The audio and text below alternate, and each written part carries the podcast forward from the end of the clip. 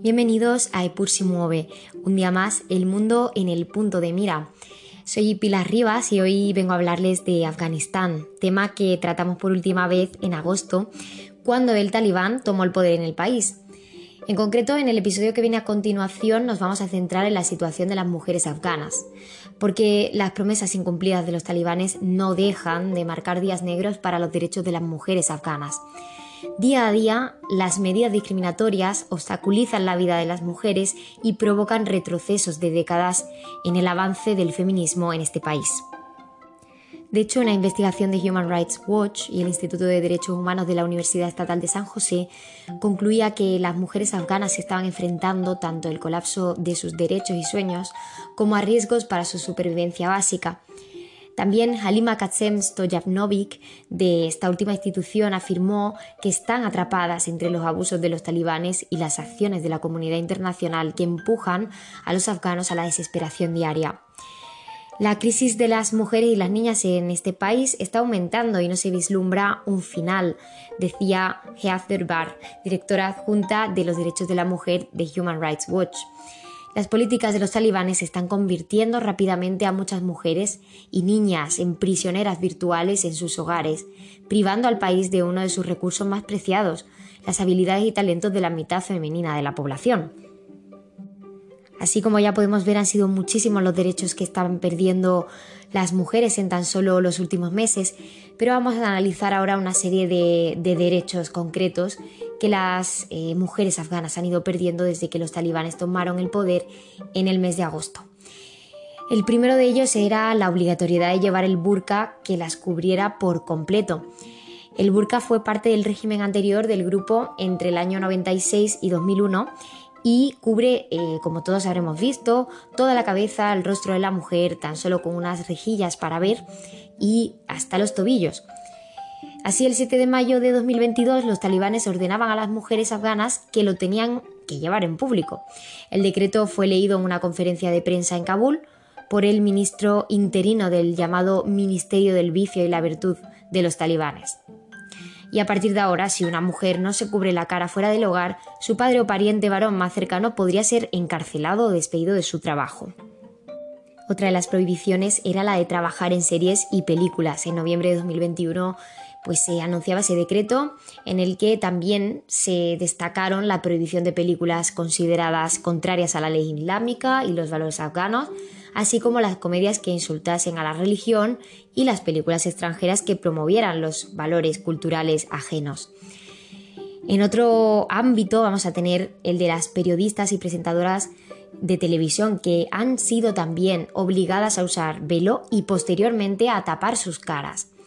Esto también sucedía en noviembre del año pasado cuando pues eh, se obligaba al uso del velo en la pantalla y muchísimas cadenas, incluida Zan TV, que es el primer canal afgano con personal exclusivamente femenino como productoras y reporteras, eh, en el que hablaban de esa amenaza a la libertad de prensa por esa medida. Y el 22 de mayo se sumaba una segunda medida en este ámbito que era la necesidad, la obligación de cubrirse la cara en televisión. Los medios afganos pues esperaban poder convencer a los talibán para que revirtiesen el edicto, pero ya se decía que la decisión era definitiva y no había espacio alguno para discutir el tema. Por ello, el equipo de Tolo News, una de las cadenas del país, también anunciaba que estaban de luto y publicaban unas fotografías que, mm, en las cuales se veía a hombres y a mujeres de la, de la cadena que aparecían con mascarilla. También ellos eh, tapando su cara en un aparente gesto de solidaridad de los compañeros hombres con sus compañeras. También han quedado prohibidos los viajes de larga distancia y los vuelos sin acompañantes masculinos. El 26 de diciembre del año pasado, los talibanes emitían una directiva que decía que las mujeres que desearan viajar más de 72 kilómetros deberían ir acompañadas de un familiar varón cercano.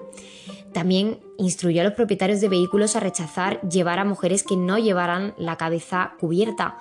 En marzo de este año, los talibanes dijeron a las aerolíneas afganas que las mujeres no pueden embarcar en vuelos nacionales o internacionales sin su acompañante masculino. Es tremendo, desde luego. Pero no acaba aquí, seguimos con otra medida que fue la abolición del Ministerio de Asuntos de la Mujer. En septiembre del año pasado el Ministerio de Asuntos de la Mujer fue cerrado. Se estableció en el año 2001 y ahora, eh, paradójicamente, el ministerio que ha asumido este, esta posición es el Viceministerio de Propagación de la Virtud y Prevención. También es una, cuestión, como decíamos, tremendamente paradójica. Otra de las eh, medidas que vamos a contemplar es la de las niñas excluidas del sistema educativo desde los 12, desde los 11, perdón, eh, años. Al comienzo del, curso escolar, en marzo, los talibanes decidían que las niñas mayores de 11 años no podrían volver a la escuela. Decían que las escuelas para niñas permanecerían cerradas hasta que se elaborase un plan integral e islámico para la educación. Con ese mandato, evidentemente, se vetó también la vuelta de las maestras a sus trabajos. Y la última de las cuestiones que vamos a comentar es la de la prohibición de las mujeres y hombres de trabajar juntos. En septiembre también del año pasado, un alto miembro de los talibanes dijo que no se debería permitir que mujeres y hombres trabajasen juntos.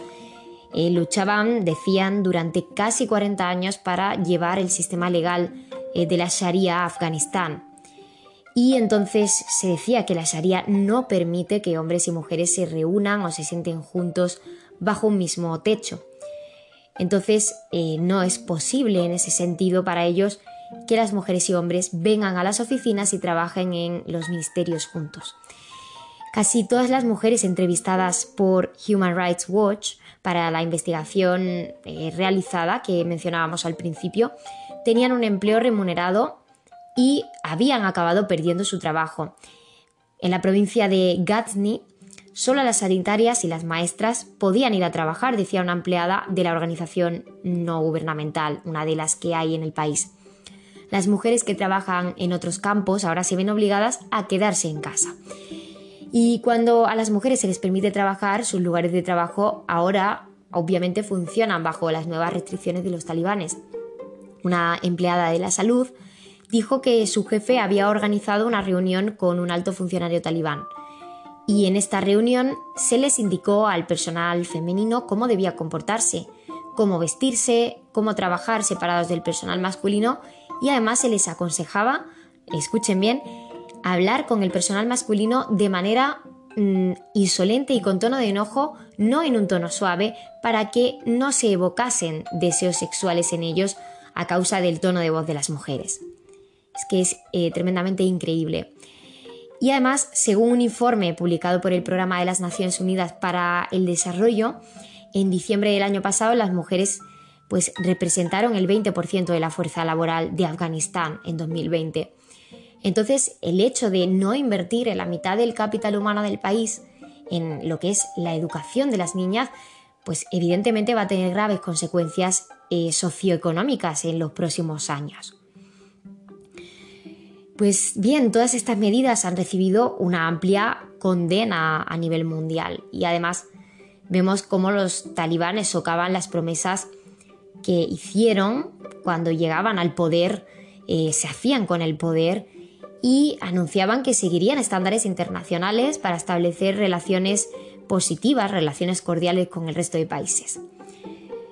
Y a consecuencia de este incumplimiento, pues el gobierno afgano ha sido presionado y se ha pedido que se rectifiquen estas posturas desde hace tiempo.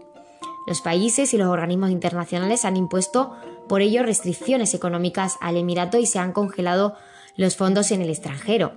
Pero aunque esto mm, ha debilitado la economía afgana, quien ha padecido evidentemente, como pasa en muchos casos, los efectos de estas medidas ha sido la propia población civil, cuyo nivel de vida ha vuelto a tocar fondo y es uno de los países más pobres del mundo.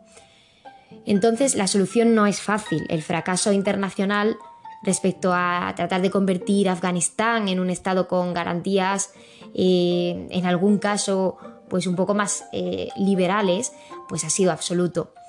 Y desgraciadamente nadie puede tomar en serio las promesas de un grupo bárbaro, como ha demostrado ser el, el talibán. Nadie, pero las mujeres siguen allí cada vez más invisibilizadas y con menos posibilidades de salir de esta situación tan desesperante y de ese futuro tan poco halagüeño. Desde luego, qué pena. Y así, pues bueno, nos despedimos del episodio de hoy. Esto es todo en este capítulo. Nos vemos la semana que viene con más temas interesantes para tratar. Aquí siempre en Epur se mueve.